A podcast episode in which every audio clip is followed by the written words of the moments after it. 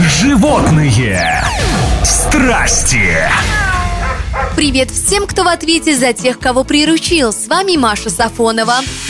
В зоопарке Токио радостное событие. Панда Шиншин стала мамой, у нее родились мишки-близнецы. Это достаточно редкое явление, когда у панды рождается двойня. Сейчас мама по очереди ухаживает за детками, имена которым еще не дали. У Шиншин и ее партнера Рири 4 года назад уже рождалась маленькая панда Сян-Сян.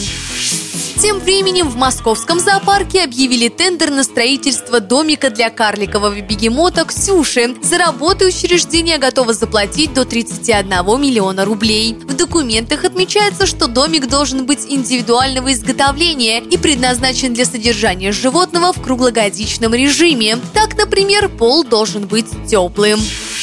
А в зоопарке Сент-Луиса хохлатому пингвину с артритом изготовили специальные ботинки. Пожилая птица по имени Энрике может в них спокойно передвигаться и даже плавать. Для изготовления обуви использовался тот же материал, что и для пошива гидрокостюмов.